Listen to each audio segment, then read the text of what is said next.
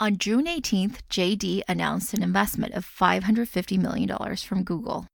It was a historic deal on many levels, not just because the two companies involved are gargantuan, JD is almost $60 billion in market cap these days, but because there really hasn't been many strategic tie ups of this scale between US and Chinese internet companies. Not like ever. And the timing is especially interesting given all the talk of a US China trade war and all that.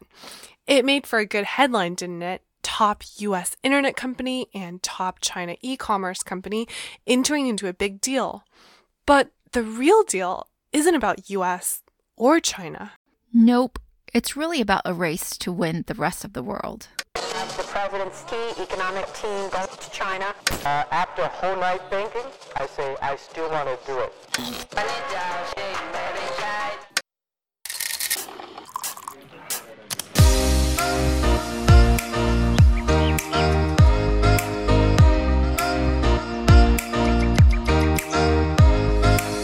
Hi everyone, we are Tech Buzz China by Pandaily, powered by the Sinica Podcast Network.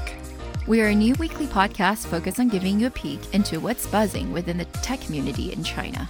We uncover and contextualize unique insights, perspectives, and takeaways on headline tech news that don't always make it into English language coverage.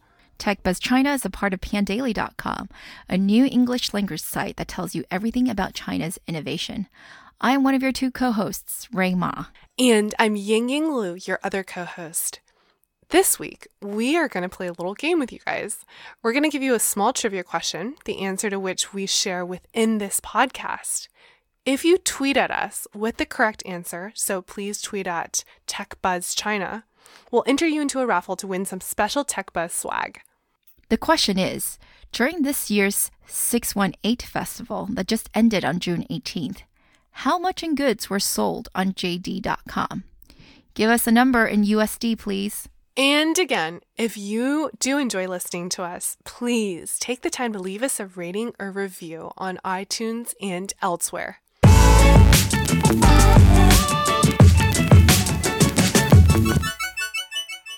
On March 20th, 2018, Amazon exceeded Google to become the second largest company in the world at a market cap of $763 billion.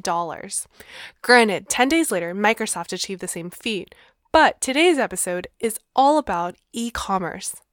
Yeah, Google and Amazon obviously compete on many things, including cloud services and video streaming. But Google is the most nervous about e commerce. While Amazon is estimated to account for 44% of US e commerce, it does not have such a commanding lead globally. China, as we all know, is dominated by Alibaba, who has over 55% market share, according to iResearch. That still leaves the rest of the world up for grabs, to a degree anyway. Google could have worked with Alibaba, of course, who is aggressively expanding overseas, but to get the attention of a $500 billion company is probably much harder than investing for a 1% or so stake in JD to test the waters. At least that's our theory. But was this a good deal? What were some of the dynamics behind this deal? Let us break it down for you. First, we are going to introduce you to JD, which is short for Jingdong, a combination of the founder's own name, Liu Qiangdong, and his ex lover's name.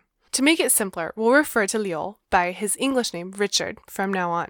Basically, Richard came from an extremely poor family, and indeed in Chinese media, he still plays up his humble village beginnings. This explains why, when he got admitted into Beijing's Renmin University, a top 10 university in China, he focused on escaping poverty and began experimenting with starting his own business while still in school. Yeah, Richard was always quite the entrepreneur. In 1998, after failing a restaurant venture, he rented a counter in today's Zhongguancun district in Beijing, selling CD-ROMs and CD burners. Wow, so old school. Yeah, things were going well though, and by 2001, he was actually the biggest seller of CD-ROMs in all of China. But then, in 2003, SARS hit, and no one wanted to leave the house, so sales suffered. When Richard learned that you can sell things over the internet, though, he immediately tried it out. By the end of 2004, he was confident enough in selling online that he closed all his offline stores and went all in on e commerce. The company, JD, eventually went public in March 2014, actually a few months before rival Alibaba did. It raised almost $2 billion when it IPO'd on the NASDAQ. Between Alibaba and JD, JD started off closer to Alibaba's initial business model of B2C versus C2C. It was an e tailer first and foremost, and only later added marketplace functionality. Today, JD has annual revenues of more than $55 billion and is almost profitable. It's still best known for consumer electronics versus apparel for Alibaba. In terms of total e commerce, JD has between 20 and 30% or so of market share in China, depending on which report you use. For the average Chinese citizen, Richard Liu is just as well known as Jack Ma. Besides, it has two other much larger corporate partners and shareholders already on its team. Yeah, there's Tencent, who's JD's largest shareholder, increasing its holdings over the years and now has a stake of 18%. There's also Walmart, who owns over 10%. Google's stake, then, in comparison, is really minimal. Secondly, Richard Liu specifically mentioned that this deal was really to showcase JD's efforts to internationalize. In 2015, JD already tried to conquer Indonesia, then Russia. In Indonesia, met with fierce resistance from Alibaba, who had invested more than a billion dollars each into local e commerce players Tokopedia and Lazada, the latter of which Alibaba now has a controlling stake. In Russia, Alibaba was able to win with AliExpress, which is a product that sells primarily Chinese products to international buyers. So, to some, Alibaba is number one in both Russia and Indonesia. Yeah. Thwarted in Russia and Indonesia, JD went into Thailand and India. But both have been really tough markets to crack. So, not only is Alibaba there, but so is Amazon. Maybe in India there's still some hope, though. Its shareholder Walmart just bought majority control of the leading local e commerce player, Flipkart. But while JD may not have been doing as much e commerce sales as it wants, it has been quietly beefing up its overseas logistics. It's built over 110 warehouses on five different continents, including in such major global hubs as Hong Kong, Tokyo, LA, and Amsterdam. This has always been an area of strength for JD. In fact, it's one of the main reasons I personally never liked Taobao or Tmall and prefer to stick with JD instead. For pretty much anything non apparel related, I prefer JD because JD centralized logistics instead of Taobao, where the delivery was handled by a third party. So while JD's delivery was very reliable, Alibaba's can sometimes be very iffy. Furthermore, I think JD was one of the first players globally to do same day delivery. When I was living in downtown Beijing, I regularly placed orders past 10 p.m. at night and received things before noon the very next day. And JD's logistics has been enabling that to happen since 2010. Hmm, seems like JD has improved a lot even since then.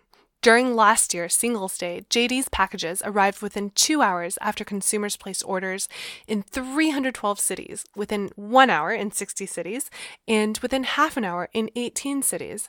That's faster than most of my Uber Eats. Mine too. What's most impressive, though, is that this year JD said that over 90% of the orders placed during its shopping festival, the one from June 1st to June 18th, which ended just a couple weeks ago, were delivered same day or next day. That's over 90%. They also pulled a little PR stunt by showing off their newest delivery robots in Beijing. Those robots currently can make 80 to 100 deliveries a day each. That's lower than the 100 to 200 per day humans can accomplish. But soon, of course, it's expected that the robots will be able to exceed that. JD is already deploying technology that Google and Amazon have only shown in ads. How can JD get such amazing delivery times? The answer is that it's been digitizing its inventory, tracking consumer behavior, and investing in automation for a long time now. It's also been hugely successful at predicting inventory needs. Where Amazon's inventory turnover is an average of 44 days, JD's is only 20. And while Alibaba eventually caught on to the importance of logistics and now has its Cainiao subsidiary valued at nearly 20 billion, JD isn't far behind. It spun off its logistics business in 2017 and just raised 2.5 billion from Hillhouse in Sequoia, China in February of this year. That makes the business valued at over 13 billion dollars. JD, meanwhile, still retains over 80% ownership. According to a leading e commerce analyst in China, there are really three major ways for Chinese e commerce platforms to expand overseas. One is to do what AliExpress did and go about it yourself. Another is to invest significant stakes in foreign players and outright acquire them, as in the case of Alibaba and Lazada in Southeast Asia. The third is to set up strategic partnerships, such as what JD and Google have just done. In his opinion, the last is the most capital efficient, quickest to see results, and thus lowest risk. Especially for Google, who's relatively less strong in e commerce, JD seems to have found a perfect complementary partner. It could also be a lesson that they've learned from Alibaba. Ali has been aggressively investing in traffic. They own over 30% of Weibo, acquired Youku Tudou outright, and have a stake in cross border e commerce players such as Xiaohongshu or Little Red Book. In comparison, JD's partnerships so far with Toutiao and Sina have been much looser and thus less effective. It's showing up in their numbers. JD's last 12 month MAU as of Q1 2018 is just over 300 million, an increase of 3%. Ali, in comparison, reported a 7% growth. And there is also the interesting question of where does JD really stand in Camp Tencent? Remember that Tencent and Alibaba are sworn enemies, with Ali even going so far as to forbid investors in Ant Financial to also invest in Tencent controlled companies. Yeah, that's because they each suck at one crucial thing Alibaba in social networking and Tencent in e commerce.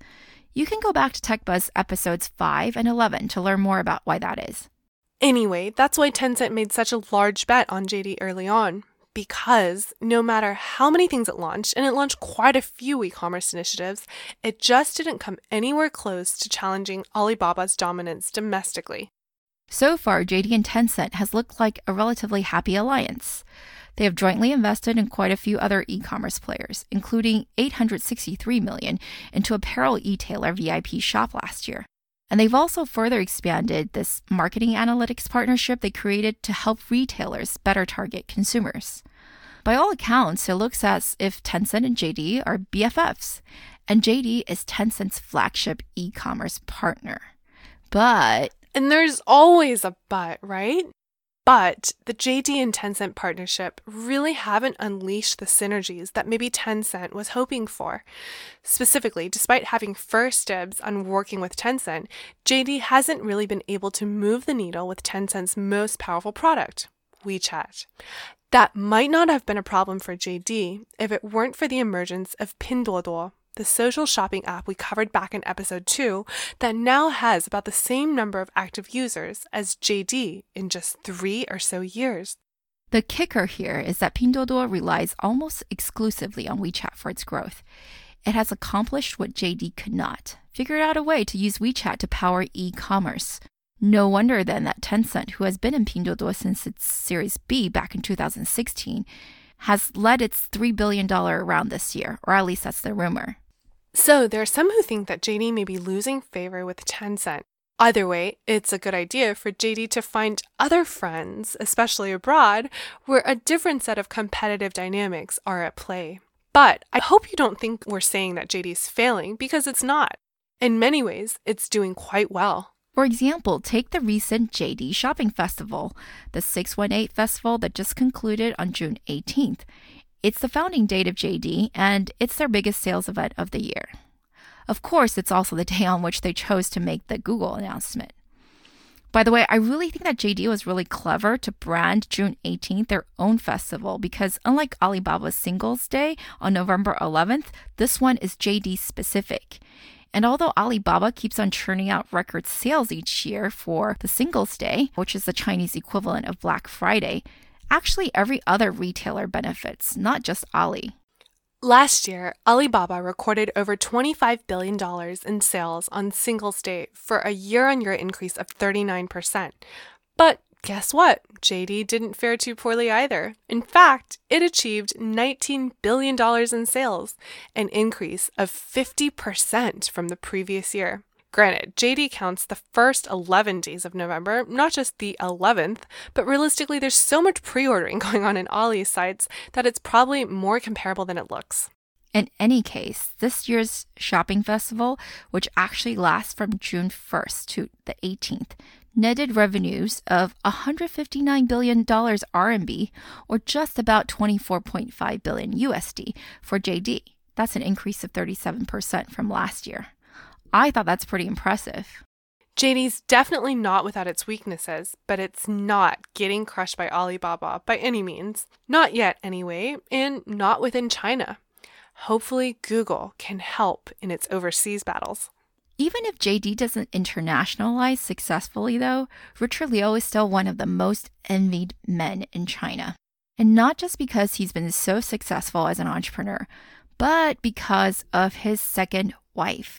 His second wife, Nancy, Zhang Zetian, is better known as Nai Cha Mei Mei, or Sister Milk Tea. She became famous for her beauty when, as a 16 year old, a photo of her holding a cup of milk tea went viral on the Chinese web. Indeed, her fame was so out of control that when I was visiting the Microsoft Accelerator in Zhongguancun a few years ago, she had been already admitted into Tsinghua University as an undergrad and was interning there. The accelerator staff told me that getting a glimpse of her, getting a glimpse of Sister Milk Tea, was one of the primary selling points they had to startups. Later on, when she was studying abroad in New York, Richard Liu happened to be in town for an executive program and they met and fell in love. It was the biggest deal. First, because they had like a two decade gap. Second, because, well, while Richard isn't ugly, he isn't exactly Prince Charming. Many predicted that the marriage is a sham and Sister Milk Tea is only out for money. But here we are, three years into their marriage and one kid later. They're consistently in the headlines for being the most loving couple in Chinese tech circles. Milk Tea has also become a powerful businesswoman in her own right. She invests actively and she's known as a big philanthropist. This is a really popular couple, guys. They have so many memes about them. With their age gap and the celebrity status they have, they're kind of like a Chinese version of Amal and George Clooney. So, why is this important to JD? Well, first of all, it amounts to a ton of free advertising. Secondly, Milk Tea, because of her beauty, has become a sort of fashion icon. She's become a regular VIP at all sorts of highbrow fashion events. Remember now what we said earlier about JD being known for consumer electronics and Alibaba winning at apparel? That's apparently less and less true. As of 2016, for new users on JD.com, the biggest category for spending has become fashion and apparel, accounting for 40% of sales. Does that have anything to do with the efforts of Milk Tea, who is one of JD's most visible spokeswomen? Some people definitely think so. For me, I really hope the JD Google alliance works out because it makes for such a great story of US China collaboration. Yeah, I guess Walmart's already in there, but it's really not a tech company. Here's to seeing more of such deals in the future.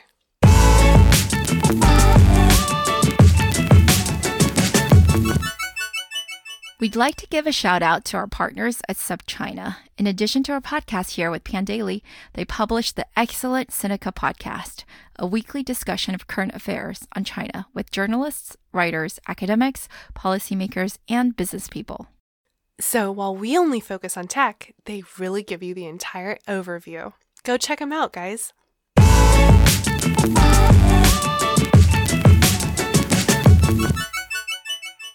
Okay, that's all for this week, folks. Thanks for listening. We really enjoyed putting this together, and we're always open to any comments or suggestions.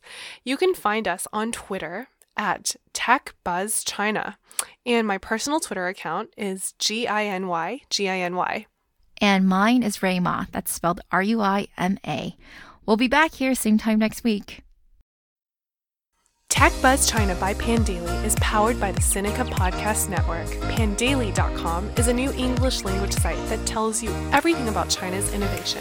Our producers are Carol Yin and Kaiser Kuo, and our intern is Skadu.